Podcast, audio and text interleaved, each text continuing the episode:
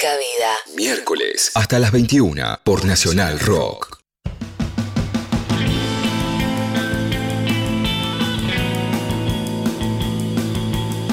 Bueno, bueno, bueno, bueno. Hay mucha, mucha, mucha algarabía en el staff de Nica Vida, pues estamos hablando de gente treintañera, no solo yo, que todavía no tocaba sus 35, que vive en la ciudad de Buenos Aires, que eventualmente se acaba de enterar que mañana va a sacar turno. Entonces, ¿cómo haces un programa de cualquier cosa cuando, cuando sabes que, que mañana sacas turno para la vacuna? ¿Quién puede pensar en otra cosa en este momento? Bueno, bueno, nos vamos a sobreponer porque estamos acá en este espacio que nos da la radio pública para hablar de cosas también importantes. La vacuna es importante, pero bueno, otras cosas importantes, pero bueno, qué felicidad. Si algune, algune porteña me está escuchando también y no se había enterado y se está enterando por mí, que mañana nos anotamos, si tienen 30, 34, bueno, eh, la verdad me da alegría ser quien les avisa. Y si tienen más de 40 y viven en PBA, empiezan a poder eh, vacunarse sin turno, lo cual también es una alegría enorme. Y no tengo un relevo de cada provincia, pero el resto de las provincias van más adelantadas, así que esto no será, no será tanta noticia. Eh, bueno, ay, concentrate, Ivana, concentrate. Estamos en Nica Vida, dijimos, entonces, en Nacional Rock, bien, hasta las 9 de la noche. Este es un espacio en el que repasamos algunas cuestiones que no solo hacen a la agenda de turnos para inoculaciones, sino también a la agenda de género, que es la que nos convoca. Y hoy es un día histórico también. Hoy es un día histórico más allá de eh, la cuestión vacunatoria, porque van a hablar hombres cis acá hoy. Van a hablar hombres cis, por primera vez, por lo menos en esta gestión, en este año, en 2021, porque vamos a hablar de un tópico muy importante, que es la licencia por paternidad. Vieron que cada vez que nos que, que se usaba mucho, pero me gusta el reclamo, pero no las formas. Ah, ustedes tienen que luchar así o así. Que igual un poco lo hacemos todos con las luchas de otros. También está bueno darse cuenta, eh, une cómo le audita las luchas a otros colectivos y a otras, otras eh, personas oprimidas por distintos motivos. Pero la verdad que eh, siempre fue muy dicho, eh, no, estoy de acuerdo con cómo pelea, por qué se saca la ropa, por qué hacen unas pintadas. Bueno, y ahí la respuesta tradicional es ¿por qué no se organizan ustedes, Juan Carlos? ¿Por qué, se- por qué no se organizan entre ustedes para reclamar alguna cosa si tanto les molesta como nos organizamos nosotras y las cosas que hacemos?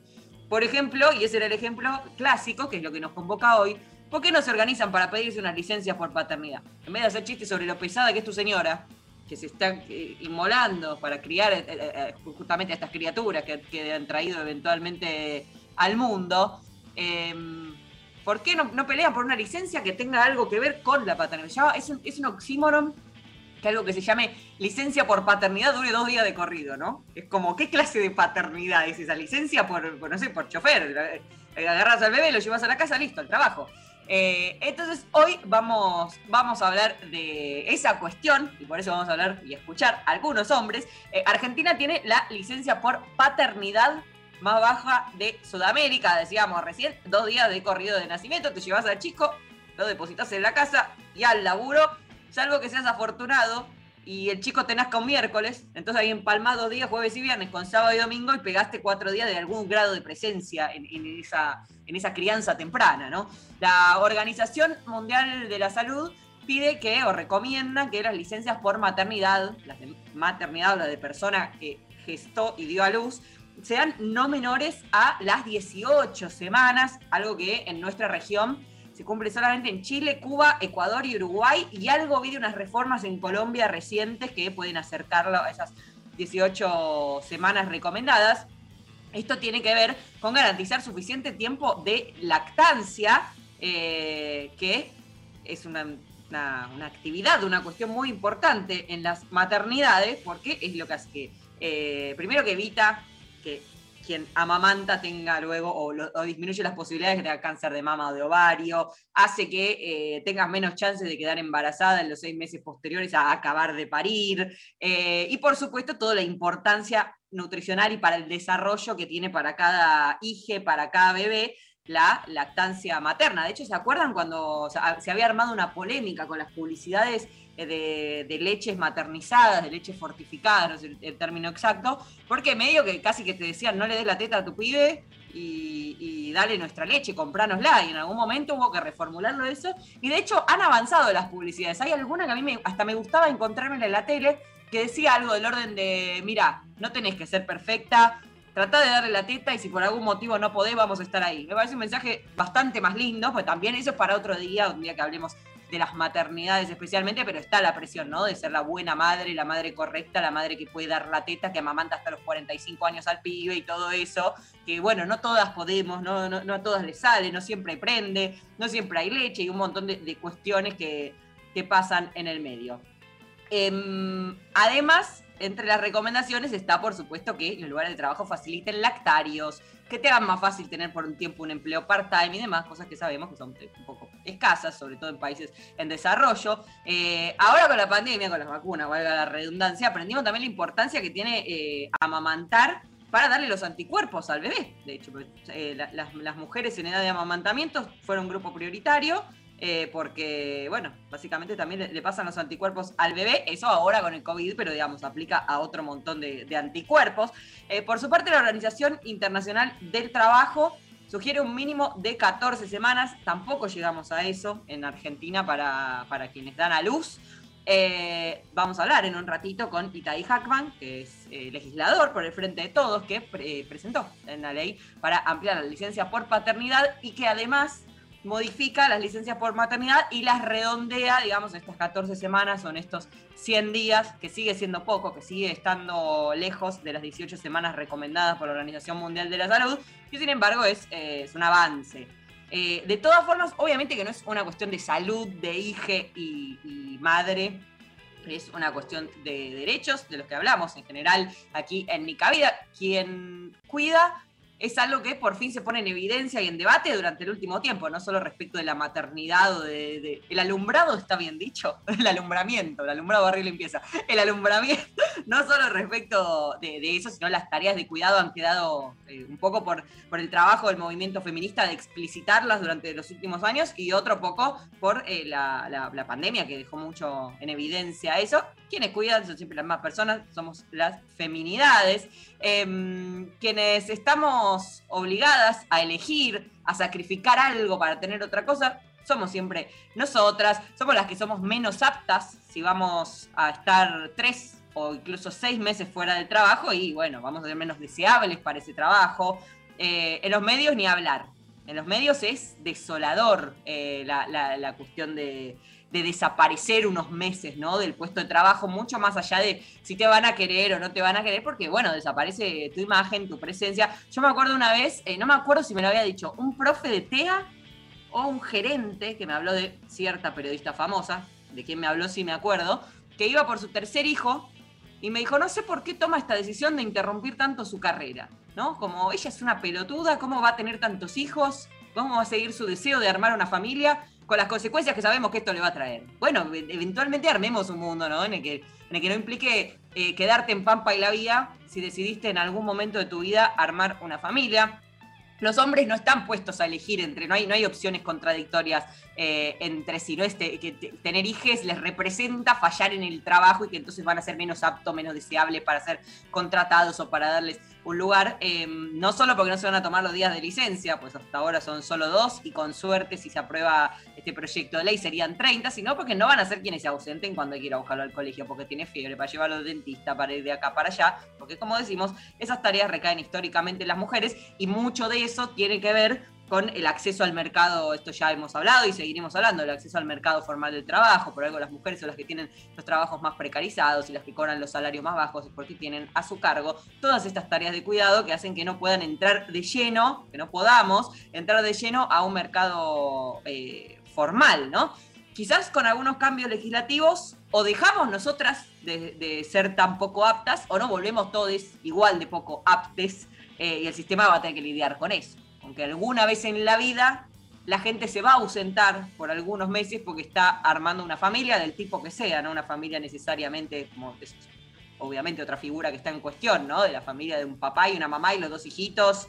Bueno, eso también está en cuestión. Las familias pueden ser diversas, pero lo que sí tenemos es derecho a armar nuestra familia cuando lo deseemos eh, y, que, seguir teniendo laburo y seguir teniendo un ingreso, ¿no? Y sabiendo que, podemos volver a nuestro puesto de trabajo, que nuestra carrera en los casos en que tenemos algún objetivo más allá de simplemente el salario, bueno, que la carrera siga en idem, siga en carrera, ¿verdad? Todo esto hablando siempre de empleo formal, porque si sos trabajador independiente, freelancer, informal, lo que fuera, más vale que hayas ahorrado algún mango, seas tanto quien gesta como quien acompaña, porque eh, si no, ni tres meses ni nada. O sea, ahí hay un agujero enorme para las exaternidades, para las mapaternidades, porque no, eh, no, no estás cubierto de ninguna forma.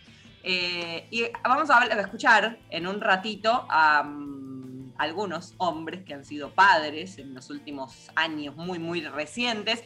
Y uno de ellos, Nico Canedo, que es un amigo querido desde hace muchísimo tiempo, me dijo, ¿no? Como, a mí no me interesa revelarme, pero no me parece que no tener hijos o no, eh, o viste, meterle todo a mi carrera, yo esté eh, revelándome contra algo, justamente. En cambio, porque al revés, él está muy feliz de haber tenido su, hijo y yo le digo, yo no entiendo ni cómo hiciste ni por qué decir. Tengo amigos que me dicen, vamos a tener un bebé y yo les digo, ¿por qué? ¿No? Porque yo no puedo, no puedo entender traer a, este mundo tan hostil y en plena destrucción más personas. En algún momento, hablando en otro programa sobre este tema, alguien me dijo, Ivana, ¿no tuviste en cuenta el factor de cambio que puede implicar eh, esa persona que vos traigas? Muy optimista, era un varón, muy optimista él.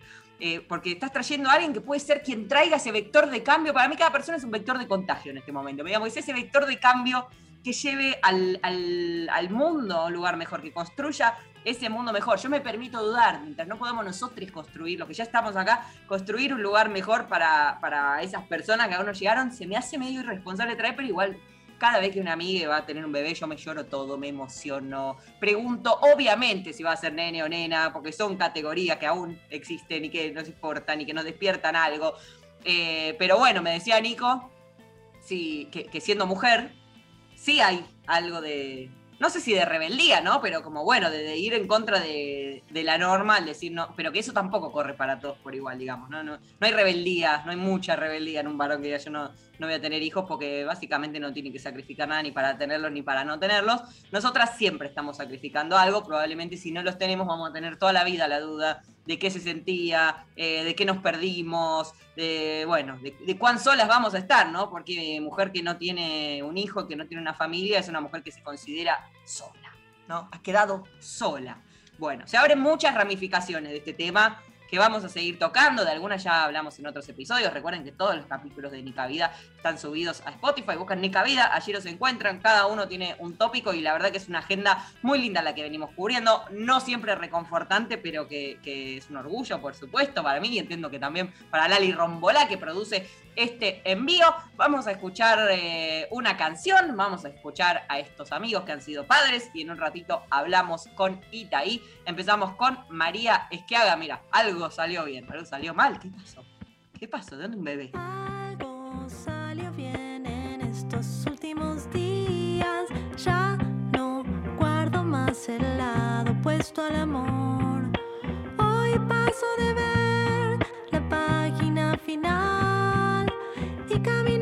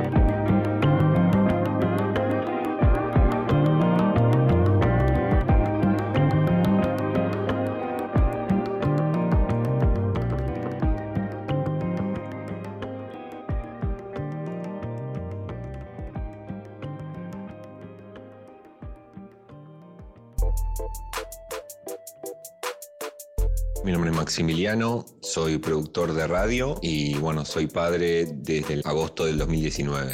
Mi nombre es Nicolás, soy docente e investigador de la Facultad de Ciencias Sociales de la Universidad de Buenos Aires y desde el año 2018, junto con mi compañera Agustina, somos mamá papá de Antonio. Mi nombre es Luciano, soy periodista y conductor, pero hoy trabajo de dirigir una productora de podcasts. Me llamo Nicolás, tengo la suerte de tener un trabajo en el que puedo manejar mis tiempos y, mis idas al trabajo. Me tomé más o menos una semana cuando nació mi hija y creo que fue suficiente, pero entiendo que la mía está muy lejos de ser la situación de la gran mayoría de la gente. Para empezar, yo me tomé una semana, pero trabajaba desde mi casa, con lo cual después de esa semana reconecté con el trabajo pero seguí pudiendo estar en casa casi todo el tiempo, acompañando y estando con mi hija y con mi compañera. Por licencia tenía dos días nada más. Bueno, y en el momento en el que estaba estipulada la fecha de parto, yo estaba en una modalidad de contratación en la cual no podía pedirme días, no tenía francos eh, acumulados ni nada, lo único que tenía era vacaciones. Y bueno, justo por suerte salió una actividad en el trabajo, eh, pude charlar para que, bueno, por lo menos como eran varios días, que me lo compensen con francos, o sea, todas esas cosas como de palabra charladas, es algo que uno se siente también un poco atado, porque por lo en mi caso, con mi mujer fuimos a los controles, a todos los estudios y después era como un poco como cortante que mi hija nazca y nada más estar dos días y después volver al trabajo como si nada, así que por suerte pude tener esos días. Casi toda mi vida me generó dudas conceptualmente cómo tener hijos podría, digamos, afectar mi camino profesional. Pero al momento de pensarlo realmente y de planearlo, porque nosotros elegimos empezar una familia, no, no, hubo, no hubo dudas. No porque no pueda llegar a pasar de, alguna manera, sino porque mi manera de verlo cambió y hoy pasa porque quiero que dejemos de ser dos con esta vida que llevamos, en la que los dos somos muy dedicados a nuestro trabajo, a ser tres, que estemos en la misma. Obviamente no que el bebé trabaje, pero entenderlo como que nosotros tenemos esta vida y él se está sumando. La verdad que cuando pensé en ser padre, la verdad que no tomé en cuenta eso si era un freno para mi carrera o no, para mi profesión. Básicamente me imagino que no, no tengo que contemplar las mismas cosas que tiene que contemplar una mujer, en el sentido de que quizás muchos empleadores a cierta edad y con las mujeres prefieren, me imagino, quizás no tomarlas por la posibilidad de que se puedan tomar licencia, de que después generalmente la responsabilidad de un hijo está pensado, digamos, para que la madre se encargue nada más mi decisión de ser padre fue bastante intuitiva, ¿no? no pensé mucho en lo que iba a implicar a futuro y en lo que podía implicar para mi carrera, pero en un punto también porque yo hace un tiempo decidí que mi carrera no es lo más importante de mi vida. O sea, si bien me importa y trato de, de, desarrollarme y de crecer, entiendo que hay cosas más importantes que la carrera. Y por mi estructura familiar, una de esas cosas para mí era la familia y tener hijos. Pero la verdad es que en mi escala de prioridades opté por minimizar ese impacto y por no sentirlo como una pérdida. Y realmente no lo siento como una pérdida, para nada. De algún modo siempre supe que, que, quería ser padre. Siendo así, es como que una carrera, no sé, en mi caso es algo secundario. Digo, por tu hijo, medio como que das todo, te suspendés vos. Que igual no resulta ser así, porque la verdad es que yo, si tengo que ser sincero, desde que soy papá, estoy mucho más enfocado para trabajar y he tenido el mayor crecimiento profesional y económico de toda mi vida. Digo, así como te digo esto, también a mi mujer le está yendo mejor laboral y económicamente. Y tiene como una carrera en ascenso y un gran futuro por delante y los dos somos padres presentes. Uno también tiene que nivelar esa cuestión que es tratar de tener responsabilidades de crianza equitativas. Nica Vida. Estamos en Twitter. Nacional Rock 937. Afuera del tiempo. Lo intempestivo. Están las preguntas. Lunes a viernes, de 11 a 13. Las luces y sombras que no tienen fin. Con Darío Stanraiver, Luciana Pecker y María Stanraiver. Lo intempestivo, por la 937. Nacional Rock. Lo intempestivo.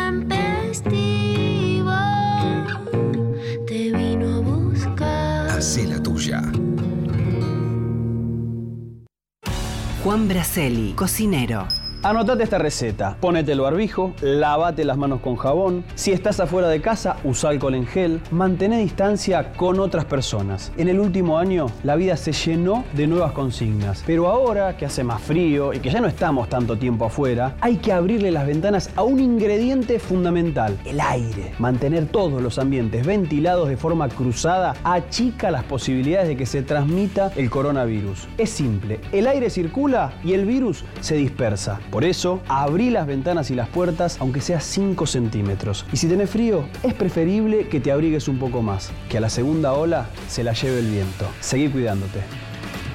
Radio y Televisión Argentina, TELAM, Contenidos Públicos, Sociedad del Estado, Secretaría de Medios y Comunicación Pública. Argentina Unida, Argentina Presidencia. Información, música y delirio. Un gran plan. ¿Quiénes podrían ser buenos representantes como rey y reina en la Argentina? Voy con Gaby Sabatini, Tucu. Matagrietas, tenemos ahí una gran reina. A la hora en que nadie se quiere levantar, acá ya estamos con los ojos abiertos.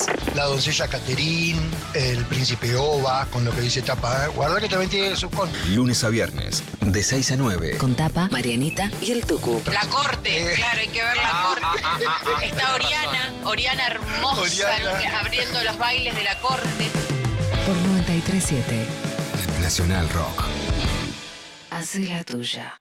WhatsApp 11 39 39 88 88. Nacional, Nacional Rock. Ni cabida. Dice Agustín Laje que somos unas planeras. Ivana Sherman. Miércoles de 20 a 21. 937 Nacional Rock.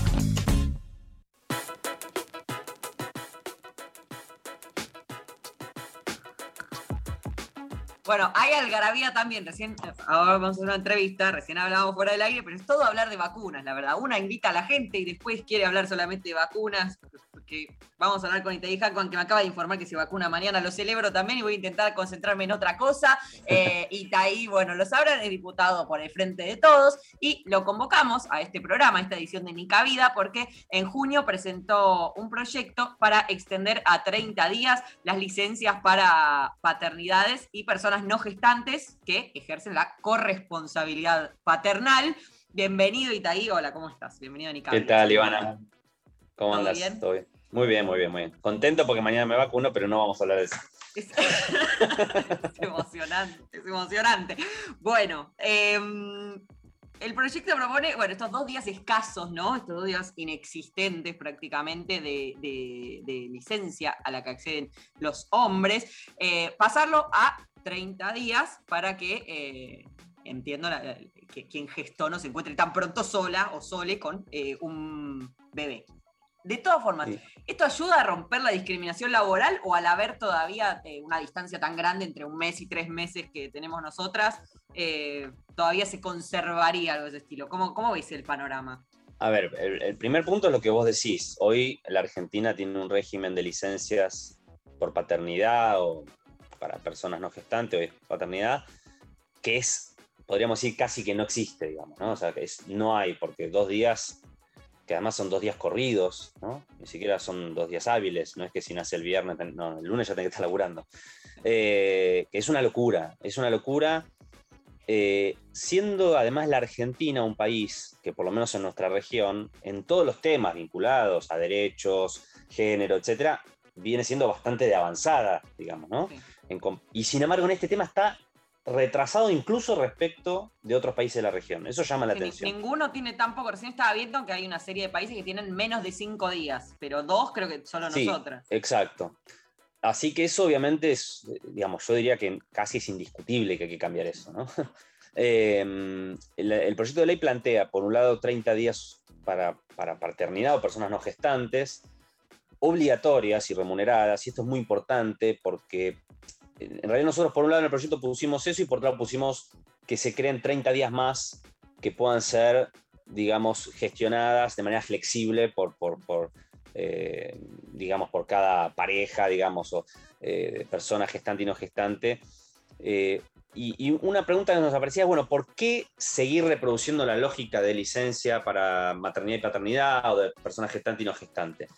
Y bueno, la realidad es que por ahora creemos que si fuéramos a un régimen totalmente flexible, donde cada pareja pudiera gestionar cuántos días se toma cada uno y demás, probablemente lo que ocurriría es que se mantendría o se reproduciría la situación actual, que es que básicamente la mujer se toma la licencia y el varón este, poco o nada. Entonces, establecer 30 días obligatorios para que los varones que somos padres, que elegimos ser padres, estemos este, junto a la persona gestante, me parece que es importante. Por supuesto, no es que elimina la desigualdad, pero me parece que es un paso importante, por lo menos en esos primeros momentos en donde las personas gestantes o las mujeres que, que, que se enfrentan a esa situación se encuentran en una soledad absoluta que generalmente es asistida o resuelta por otras mujeres, ¿no? Eh, ma- eh, abuelas, etcétera, ¿no? Frente a la, la imposibilidad eh, de los varones de estar. Sí, porque aún por fuera de lo biológico, si se quiere, que es bueno, tiene que ver con, con esto que hablábamos en la apertura de amamantar, de recuperarse de un parto y, y- y demás, digamos, poniendo que solo tuviéramos que ocuparnos de nuestra biología y de dar la teta al bebé y todo, alguien tiene que hacer las demás cosas. O sea, alguien tiene que hacerte la no sé, tenés que, que morfar, tenés Claro. que hacer las compras, tenés que limpiar la casa, tenés que, que ocuparte Claro. de otros hijos, quizás, que, que hayan llegado antes. Bueno, ni hablar. Sí, es una, es, digamos, es, es, digamos, cuando lo te lo pones a pensar, realmente incluso la licencia de, de 90 días es, es muy poco, digamos. bueno, el proyecto la amplía a 100, ¿no? Sí, eh, eh, digamos, eh, es, es un tema, digamos, que, que- que quizás, no sé, no le prestamos suficiente atención o tenemos muy naturalizado la manera en que lo resolvemos. Eh, y en general, la verdad es que o los varones tendemos a, a rajarnos de esa situación, ¿no? Eh, o incluso si queremos estar hoy, tenemos un sistema que no nos permite, ¿no? Porque muchos varones seguramente que son, eligen ser padres, tienen ganas o tendrían ganas de estar ahí en esos primeros meses, eh, asistiendo, haciéndose cargo también de esas primeras semanas, esos primeros meses, pero bueno, si tenés un laburo y tenés que volver a laburar, no tenés opción, digamos, ¿no? Entonces, la verdad que es una locura el régimen actual. eh, y por eso es muy importante eh, cambiarlo y también tomarlo como un cambio que va un poco más allá. Quiero decir, me parece que nosotros tenemos que replantearnos las tareas vinculadas al cuidado, las tareas ¿no? que se hacen en la casa, las tareas obviamente de la ma paternidad, eh, como lo querramos llamar, eh, que van más allá de esos momentos, ¿no? de ese primer mes o de esos primeros tres meses. Me parece que esto podría ser un excelente disparador para discutir cómo, cómo nos hacemos cargo también nosotros como varones que elegimos paternar, ¿no? Y cómo elegimos vivir esa, esa paternidad. Sí, Eh, las tareas de cuidado en general, ¿no? Porque cuando hay un adulto mayor o un adulto a secas que está enfermo o que lo que fuera, alguien que hay que cuidar, Sí. una persona con discapacidad, siempre son las feminidades quienes, quienes tienen que, que correr con eso. Eh, yo entiendo que, hay, que, que hay una serie de organizaciones de hombres que empiezan a pensar estas cosas. Eh, me intriga cómo es ahí, me intriga cómo es, eh, no sé, se ahora se juntan por Zoom, había- yo sé cómo son asambleas para organizar las marchas que hacemos nosotras y demás, ¿no? Y sé los debates que se dan y cómo se discute y los temas que todavía están pendientes, pero me intriga cómo es cuando se juntan ustedes. Sí, yo la verdad no- tampoco participo muchas, ¿eh? he participado en reuniones y en espacios, eh, pero no es que soy un militante, digamos, que, me, me dedico de lleno a la, temática. Sí tengo muchos compañeros que, que sí lo hacen, con, que, que- con los que hablo todo el tiempo. Eh, bueno, que es, buscan replantear un poco la masculinidad, ¿no? ¿Qué, tipo de masculinidad ejercemos? Pero bueno, creo que so- son reuniones este, como, como cualquier otra, ¿no? Quizás para quien no está acostumbrado, eh, pueden resultar muy incómodas al principio, ¿no? Eh, porque es hablar de temas que no estamos acostumbrados a hablar, ¿no? Porque implica también poner sobre la mesa los privilegios que tenemos como varones en esta sociedad. Y bueno, cualquier persona que tiene privilegios, eh, en general no, no- no le resulta tan fácil, ¿no? Ponerlo sobre la mesa y hacerse cargo. Y, bueno, implica atravesar esos momentos de incomodidad, pero me parece que es parte del proceso que es necesario, ¿no? Yo creo que el, el movimiento feminista, bueno, nos generó una gran incomodidad a muchos varones que por ahí no éramos el estereotipo del macho conservador, pero que tampoco le dábamos tanta bola a un montón de cosas que hacíamos, que hacemos, ¿no? Eh, y que son parte de privilegios. Que por ahí justamente por no ser ese estereotipo, pensábamos que estábamos, que no éramos, ¿no? Portadores, portadores de, privilegios. Y eso estuvo, eso es algo que pasó en los últimos años que me parece que está buenísimo, ¿no? Eh, darnos cuenta de un montón de cosas y asumir que tenemos que cambiar nos atraviesa a todos, obviamente, el patriarcado como estructura que nos formatea y de hecho después, bueno, en un momento es, bueno, qué, fácil es ver cómo las mujeres cargamos con una serie de cosas, pero cuando empezás a transversalizarlo y empezás a ver, bueno, las mujeres trans no cargan con las mismas cosas que con las que cargué yo, yo cargué con mucho menos, y una mujer racializada o una mujer pobre cargó con muchos, eh, con muchos más eh, discriminación y conflictos que yo. Entonces, bueno, un hombre relativamente deconstruido, de todas formas, no, no tiene encima quizás otras, eh, un montón de violencias que nosotras sí. Por supuesto. Mira, te, cuento la experiencia personal. Eh, yo fui papá hace un año, ¿no? Por primera vez. Sí, eso te iba a decir, estalqué un poco, digo, esto lo presentaste para el primer día del padre que viviste, ¿no? Estuve ahí stalkeando a ver cómo era la estructura familiar, no sé si eso se movió algo especialmente. Sí, por supuesto, movió un montón, em, ¿no? ¿no? porque yo haya tenido una mala experiencia en términos de licencia por paternidad, porque la verdad es que se me dio una situación muy particular. Mi hijo nació eh, el 2 de julio del año pasado, que fue, no, sé si se acuerdan, pero fue un momento de vuelta a fase 1 en el medio de esa cuarentena eh, estricta el año pasado. Entonces, justo cuando nació mi hijo hubo como un mes en donde no pasaba nada y eso me permitió, bueno, básicamente estar en casa las 24 horas del día. Eh, en ese sentido, no, sufrí el tener que irme a los dos días en, carne propia, pero sí me pasa que, por ejemplo, hoy hasta, te digo, me pasa hoy en día, que cuando yo no puedo hacer algo, no puedo participar de una reunión, ir a una actividad, lo que sea que no puedo, y la razón es que tengo que cuidar a mi hijo, eh, me doy cuenta que eso genera sorpresa. Claro. Eh, me genera sorpresa porque no son el tipo de excusas o de explicaciones que un varón da de por qué no puede ir a algo, ¿no? No puede ir a una reunión, no puede ir a una actividad, no puede participar de X cosa. Y, a mí siempre eso me, me, llama mucho la atención porque a una mujer probablemente nadie le sorprendería, pero a un varón sí. ¿Por qué? Eh, nos pasa, y quienes hacemos política o somos militantes, siempre podemos, porque siempre hay otra persona que se ocupa, ¿no? Eh, y bueno, eso son las cosas que hay que empezar a, eh, que hay que empezar a modificar. Me parece que cada vez hay más varones que, se, que, nos lo planteamos, que, queremos ejercer la paternidad de otra manera.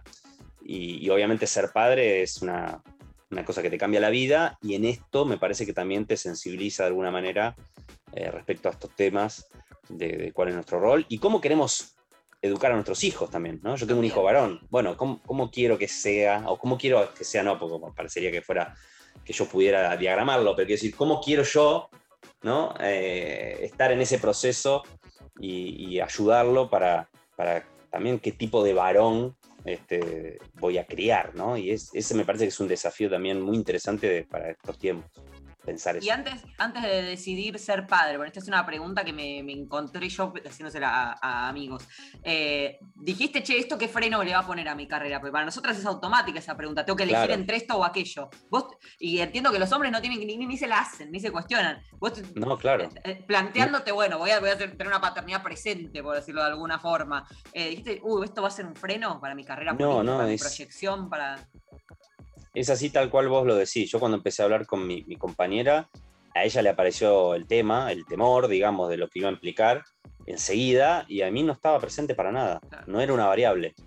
Cuando se acercó el momento, cuando se acercó el momento y uno empieza a tomar más conciencia de lo que implica, ahí sí te empezás a preguntar, che, pero ¿cómo voy a hacer? ¿Cómo voy a hacer para hacer todas las pero antes es verdad que no aparece. No aparece porque no, lo tenemos incorporado como varones, porque tenemos de alguna manera incorporado de que eso no, te modifica y, obviamente las mujeres sí. Eh, es tremendo eso como, como está. Eh, pero, pero bueno, eh, también es cierto, me parece que hay que, bueno, estamos de alguna manera dando vuelta a esa historia, ¿no? Donde, y, y, me parece que si uno logra encontrar un equilibrio de reparto más justo, más equitativo, de las tareas en general y en particular las tareas de cuidado, eh, bueno, creo que es perfectamente posible de que de ninguna manera se tenga que pensar la paternidad como esa suerte de, de trade-off, de costo-beneficio, ¿no? No, no, Creo que se puede perfectamente compatibilizar la vida profesional o lo que uno quiera hacer con ejercer la paternidad, pero para eso obviamente tiene que haber un, un equilibrio o un reparto equitativo, porque si no, obviamente, si uno solo se tiene que hacer cargo de todo, efectivamente ahí Es el que sacrifica eso, su vida, su vida profesional o de ocio o de todo. O de lo que es exactamente, exactamente. Así que me parece Eh. que eso está bueno para... para es, es- es una variable importante. Y volviendo a los tópicos más formales, ¿no? Eh, todas las leyes laborales obviamente aplican a convenios colectivos y demás, las Así licencias y demás. Eh, y cuando hablamos de trabajadores independientes, eh, esto aplica para licencias de maternidad, de paternidad, de todo, ¿no? Eh, no, no hay nada, no hay tres meses, no hay nada. O sea, tenés que ahorrar plata antes o, o lo mismo. Si vos, no sé, sos lo que fuera, taxista, no sé, eh, diseñador gráfico, lo que fuera. Es como, bueno, que me va a tomar, vamos a tomarnos tres meses cada uno y nadie produce un peso en esta casa durante tres meses. Eh, no hay, no hay, no hay red ahí. Es cierto, es un problema que tiene en general, te diría, el sistema de seguridad social en Argentina, no solamente para este tema, ¿no? De las, de las licencias este, o por nacimientos o embarazo, etcétera. ¿no? Es un problema general. Tenés, eh, digamos, si uno lo piensa, el trabajador independiente como el profesional ¿no? de las profesiones liberales, digamos, que bueno, seguramente gente que tiene recursos eh, para hacer frente a esa situación. Ahora, la realidad es que vos hoy en la Argentina tenés un montón de trabajadores independientes que son de bajos recursos, de bajos ingresos, o trabajadores independientes en la formalidad, pero que en realidad no son trabajadores independientes, sino que son eh, trabajadores, de- claro, digamos que son empleados que formalmente aparecen como, como trabajadores independientes, como monotributistas, ¿no? con contratados, pero que en realidad son en relación de dependencia. Y esas personas no tienen, no tienen acceso a un montón de derechos, a un montón de derechos, entre ellos este, ¿no? Eh, es un problema a, resolver este, serio, pero que en realidad tiene que ver con problemas más estructurales del mercado de trabajo, ¿no? Este, y no exclusivamente con un tema de, la, de esta licencia eh, en particular. Pero sí, ahí hay una deuda pendiente muy grande, sin dudas. Sí, hay una parte de eso, de la informalidad eh, y otra parte de eso, de los trabajos que son de verdad, no sé, esos diseñadores gráficos siempre me viene a la, a la cabeza como un eje, ¿no? Del que está Sí. en la casa, sí, community managers, hablando ya de, de profesiones así medio de clase media, pero de los que los que arañamos para no caernos de la clase Obvio, media obvio. también. No es que la juntás y después tenés para, para tirar un montón de meses y que. Entonces, bueno, ahí hay, hay como un agujero muy grande que no, digamos, no sé si es solo con. O sea, es, es algo que tiene que eh, eh, interactuar con ANSES, me imagino, de mínima con ANSES. Y sí, pero- es el organismo que tiene que, que pensar una política. Bueno, por ejemplo, con la UH se hizo. ¿no? La UH, al principio, para las personas que eran trabajadores independientes, monotributistas, para decir, para que nos entiendan, eh, no estaba alcanzada y ahora sí, por ejemplo, ¿no? Y bueno, es- esos son los tipos de cosas que, que obviamente hay que diseñar desde el sistema de seguridad social, ¿no? Desde el ANSES. Eh, obviamente todo tiene costo y por eso también es difícil a muchas veces avanzar en estas cosas, porque tiene costo fiscal. Recordemos siempre, y esto es algo que mucha gente no lo sabe, en la Argentina las licencias en general paga el Estado. las paga el Estado, ¿sí? No la pagan los, los, los patrones, ¿no? Los, los, los, Sí, por este, eso no, no se entiende que te discriminen tanto o que te pregunten si vas a tener un hijo, si digamos, yo voy a tomar la licencia y mi sueldo se lo pagás a quien me reemplace y a mí me lo va a pagar ANSES. Pero bueno, eso, justamente al ser ANSES, porque yo que soy, no sé, secretaria en un estudio jurídico, trabajo formal, eh, tengo acceso a eso y est- esta otra persona que está, no, eso, que es diseñadora gráfica en la casa, no, no, no, no- no tiene acceso a esos tres meses. Eso es como... Son las desigualdades que hoy tiene el, el- el- el mundo del trabajo en Argentina, ¿no? Que, que hay muchas categorías muy distintas. Obviamente el que tiene un empleo formal tiene un montón de derechos, el que tiene contratos como trabajador independiente tiene menos, el que está en la informalidad obviamente no tiene ninguno. Y esa es la heterogeneidad que, que tiene este, el mundo del trabajo, es así. Eh, y ni hablar las personas eh, que se llaman en las estadísticas, es un concepto, para a mí me parece horrible, ¿no? Pero en lo que las estadísticas se llama la, la población económicamente inactiva, ¿no? Porque parece que no hace nada, ¿no? Pero eh, bueno, ahí hay un montón de personas, muchas mujeres, por ejemplo, se que... dedican al cuidado. Exacto, ¿no? Y, bueno, no, no, no existe ahí una política desde el Estado, ¿no? De, de acompañamiento o, o de transferencia de ingresos para esas personas. Son, son discusiones que hay que dar en la No, Argentina. en principio porque- se midió y sabemos que representa el 15% del PBI ese trabajo de cuidado, se midió el año Bueno. pasado y Es- Qué cantidad de riqueza que generamos y no vemos un mango. Exacto. Lo que pasa es que como tomamos al mercado laboral, al mercado como variable de valorización del esfuerzo, y el mercado valoriza cero a ese esfuerzo, Sí. entonces aparece como cero, ¿no? Pero esa, tomar al mercado como única variante, como única variable, digamos, para definir cuánto vale el esfuerzo que hace una persona, es un error. Nosotros, eh, el mercado es un factor, pero no, no puede ser el único criterio, y mucho menos puede ser un criterio de justicia distributiva, ¿no? Porque el mercado justamente tiende a ser muy injusto a la hora de definir cómo se retribuye lo que cada uno hace y le aporta a la sociedad. Eh, el mercado no es la manera más justa de establecer cómo se retribuye. Por eso el Estado tiene que intervenir para justamente que esas asimetrías que produce el mercado se equilibren, ¿no? Para eso, entre otras cosas, está el sistema de seguridad social. Bueno, y ahí estuvo hermosa esta charla, gracias. Eh, espero que, que pronto se trate, que se apruebe Sí. y, que, y que avancemos en, en esta línea y en todo el orden de los cuidados. Eh, y bueno, arriba esa vacuna mañana. Sí, sí, la verdad que una alegría grande cuando llegó el turno, eh, una esperanza, ¿no? De salir de esta situación y, y, bueno, aprovechar para decir a la gente que se anote, que se vacune, Que se ¿no? vacunen, es importante, no solo para cuidarse cada uno, sino para tratar de que como sociedad salgamos de esta, así que este, sigamos cuidándonos, pero también anotémonos. Sí. Bueno, gracias. Un beso Un enorme y- grande. y, nos hablamos en el resto del año, si llegara el caso. Dale, dale, adiós. Un beso. Chau, chau. Era Itaí Hackman, diputado por el Frente de Todos, que presentó un proyecto para extender eh, al menos por 30 días o a 30 días las licencias de paternidad en Argentina. Ahora vamos a escuchar a Triangula, en Vida, Agua Dorada.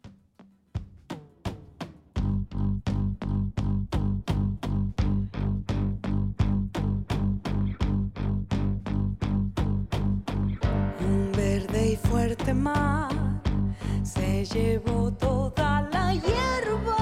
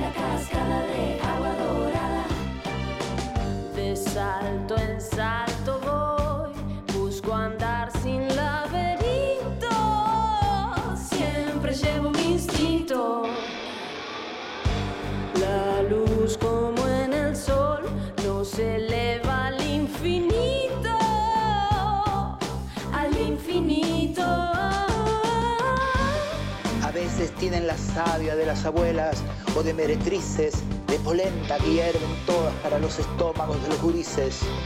A veces pelean leyes despeinadas de tanto mal hombre, o recogen niños y los hacen hijos, trabajan duro, sueñan pasiones, construyen teatros, pelean sueldos. Amarran viento, cantan felices, loanas nuevas en nuevos grises.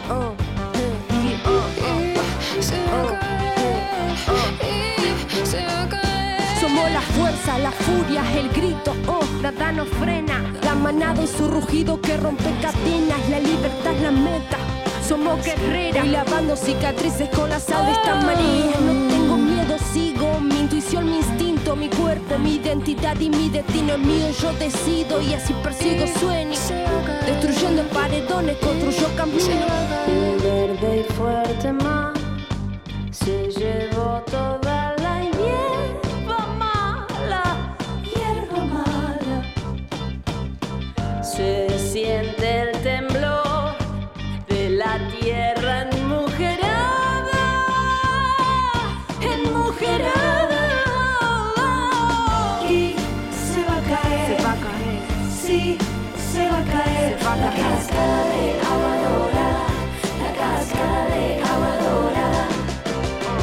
y se va a caer. Se se va a caer. Se va a caer. La cascada de agua dorada. La cascada de agua dorada. Más música. Más radio. Más, más. Nacional Rock. Termina el día lejos de casa. Estamos en la luna. En los teclados, ¿no? Que conocemos el día de hoy, la B larga está al lado de la B corta, o sea, las dos B están juntitas. Camisa nos cuenta la historia del momento en el que decide Tecla Farías poner las dos B eh, seguidas. Un viaje por la música y la imaginación. Estamos en la luna. Los teclados que nosotros utilizamos son de ascendencia inglesa, donde la B larga y la B corta están íntimamente relacionadas. Bueno, finalmente todo es así, eh, una situación de la oligarquía que viene de afuera y el capitalismo que se nos mete en el teclado y nuestros usos y costumbres cotidianas. De lunes a jueves, de 21 a 0. Con Frankie Lando, Grisel D'Angelo y Agustín Camisa. Estamos en la luna por 937 Nacional Rock. Hace la tuya. Ni cabida. La señora del bebito ni loca le deja escuchar este programa a su feto ingeniero. Ni loca. Miércoles, de 20 a 21. 937 Nacional Rock.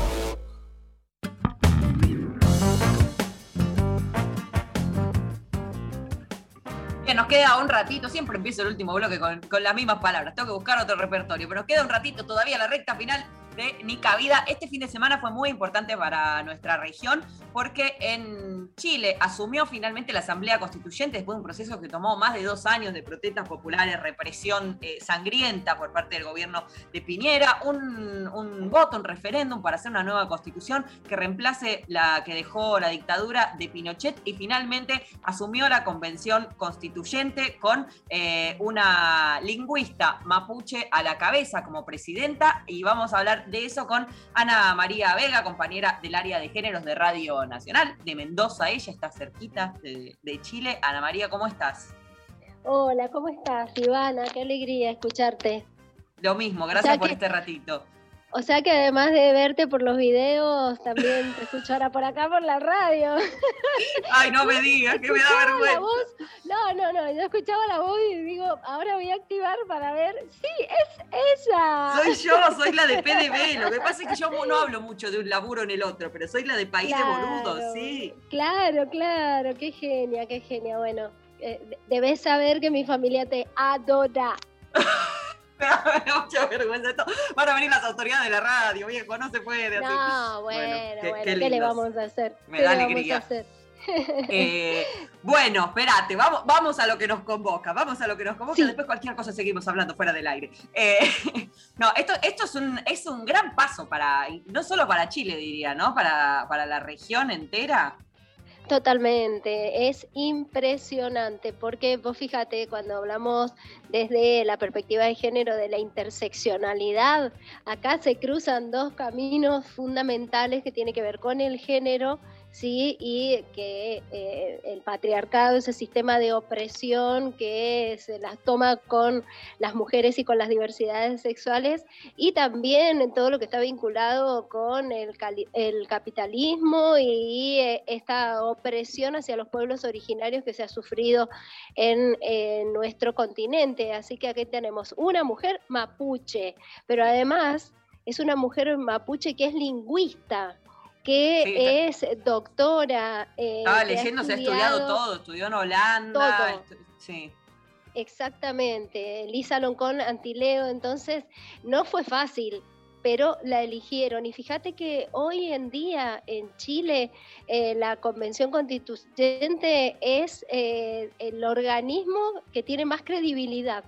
Así que imagínate eh, que es sumamente importante, es una apuesta muy fuerte que está haciendo la sociedad chilena y que permite que Lisa Loncón sea la eh, presidenta de este cuerpo que va a tener mucho, mucho por cambiar, porque ya sabemos que eh, la constitución chilena es de la dictadura y realmente eh, los pueblos originarios fueron muy oprimidos durante la dictadura, ¿sí? Bueno, Así que- eh, me, me acabo de acordar recién, es como que todo pasó como un torbellino, ¿no? Por la pandemia, pero eh, empezaron en 2019 las revueltas, y te acordás la, la esposa, la primera dama, la esposa de Piñera, que cuando empezaron las protestas dijo, es como, como si fueran marcianos, que parecía que hablaban del aluvión zoológico en su momento, ¿viste? Suena medio así, como que son Totalmente, marcianos que se nos vienen encima y algo vamos a tener que, que sacrificar y, y ver que ese, todo ese proceso que empezó ese en ese momento y que tuvo esa respuesta tan violenta en términos literales y en términos simbólicos, eh, que termina eh, con, con- con un pueblo entero votando un organismo tan plural y con, con una mujer como Elisa Loncón elegida y ungida presidenta, es muchísimo, ¿no? Chile es, es como ¿Y siempre fue un lugar se, tan conservador. se demonizó? Exactamente. Aparte, ¿cuánto se demonizó a los pueblos originarios? Acordate que tienen una ley antiterrorista donde directamente eh, los pueblos originarios son en, eh, están allí en la mira, han estado históricamente en la mira, ¿no? Así que, bueno, realmente, eh, ¿qué es lo que eh, esta convención constituyente va a plantear? Y ese aluvión que tenía eh, miedo la señora Piñeira se viene, pero es un aluvión pacífico porque viene por más derechos, ¿se entiende? Eh, ese es el punto. Vamos a hablar de perspectiva de género, vamos a hablar de aspectos que tienen que ver con el cuidado del ambiente, que es otro tema también en Chile muy importante, y ni qué decirte de la plurinacionalidad, que es algo que ya lo podemos encontrar en otras constituciones latinoamericanas y que los pueblos originarios, exactamente, en Bolivia, en Ecuador, otros, los pueblos originarios de Chile también lo están reclamando. No está siendo fácil, vos has visto que no han podido eh, debatir en estos días porque se corta la luz, no hay audio, bueno, les están boicoteando muchísimo, así que ya hoy Elisa Loncón se reunió con autoridades de la Universidad eh, de Santiago para plantear que si no se puede hacer en el viejo Congreso, que es donde se estaban buscando hacer las reuniones, se va a hacer sí o sí mañana. Empiezan a debatir como lo han planteado, porque bueno, obviamente es mujer, tiene ovarios, los tiene bien puestos y además son siglos de lucha, ¿no? Eh, contra eh, el, eh, el colonialismo, el patriarcado, así que mira que le van a decir que se va a entregar a esas a esos vericuetos que les están planteando luz, para sí. que claro, un corte de luz me venía a mí, sí, ajá. Mira, Un homenaje a la mamá de Ford que nos ha dejado, cortaste toda la luz, nos ha dejado pasado a la inmortalidad esta semana.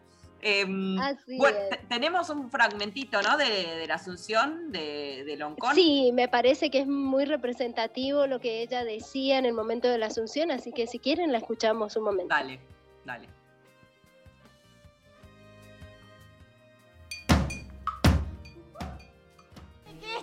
Estamos instalando aquí una manera de ser plural, una manera de ser democrático, una manera de ser participativos. Por eso, esta convención que hoy día me toca presidir transformará a Chile en un Chile plurinacional, en un Chile intercultural. Este sueño se hace realidad. Es posible, hermanas y hermanos, compañeras y compañeros, refundar este Chile, establecer una nueva relación entre el pueblo mapuche, las naciones originarias y todas las naciones que conforman este país. Bien, el, el- titular fue por todos lados, ¿no? Esta idea de fundar un nuevo Chile, que es un poco lo que venías diciendo, Ana María. Exactamente, y que tiene que ver también con el hecho de que en una segunda vuelta ella ganó la posibilidad de presidir eh, esta constituyente, más que nada superó por 18 puntos, 18 votos, mejor dicho, los que eh, necesitaba. Así que eh, recibió apoyos que en el primer caso no había No había. tenido y ahí estuvo ella con toda su indumentaria tradicional. Estaba viendo por allí algunos títulos donde decían, no es un abogado, no es blanco, no tiene corbata, no es un hombre, ¿no? Que son esos estereotipos eh, que siempre se han posicionado y se han impuesto para conducir los países, bueno, aquí en esta asamblea constituyente que es la que va a marcar el destino de Chile, es una mujer y es mapuche. Bien, bueno. Es emocionante que esté pasando esto. Eh, si te parece, hablamos dentro de un par de semanas. Ana, ¿está Pero bien? por supuesto, cuando quieras, aquí estamos. Bueno, Les mando un poquito de cordillera. Dale. Sueño con ir a algún lado que, que- que no sea el supermercado. bueno, Bueno, te, te mando un beso enorme. Si es por el gobernador nuestro, pueden venir de donde Es quieran. verdad, es verdad. Pero yo no me quiero morir. No, no, no se muera, no se muera. No, no, no. Un besote enorme. Chao, Iva. Un beso. Chao, chao. chao. Era Ana María Vega, compañera del área de géneros de Radio Nacional Mendoza. La estoy pasando cada miércoles mejor. Les digo, la verdad, me voy cada miércoles más contenta. Creo que Lali también, como que después ay, che, salió re bien, no sé qué. Capaz lo escuchamos en cinco años y decimos, bueno, una porquería que hacíamos. Pero por ahora, la verdad, vemos que crece, que está más divertido, más contundente, que ya le encontramos la vuelta a la preproducción, qué sé yo. La estoy pasando cada vez mejor en mi cabida.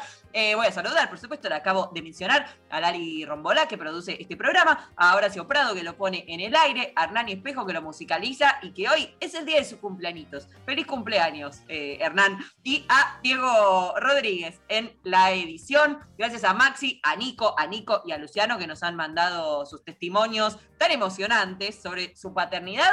Eh, este programa también, que hablamos con Itaí Hackman, lo escuchan en Spotify a partir de mañana, pasado el fin de semana, está seguro. Eh, y eso es todo, soy Ivana Sherman y el miércoles que viene nos encontramos nuevamente a las 8 de la noche en Nica Vida, aquí en Nacional Rock. Otra que se vacunó hoy fue Miki Luzardi también. Otra que se vacunó hoy fue Vicky Luzardi, lo celebramos. Y yo ahora me voy a apretar F5 de acá a mañana a las 8 de la mañana hasta que aparezca el turno, no me importa nada más en este momento hasta que esté el líquido dentro de mi brazo. Nos vamos con Chechi de Marcos y esta canción casi que podría ser mi biografía, casi nunca entiendo nada, se llama. Hasta el miércoles.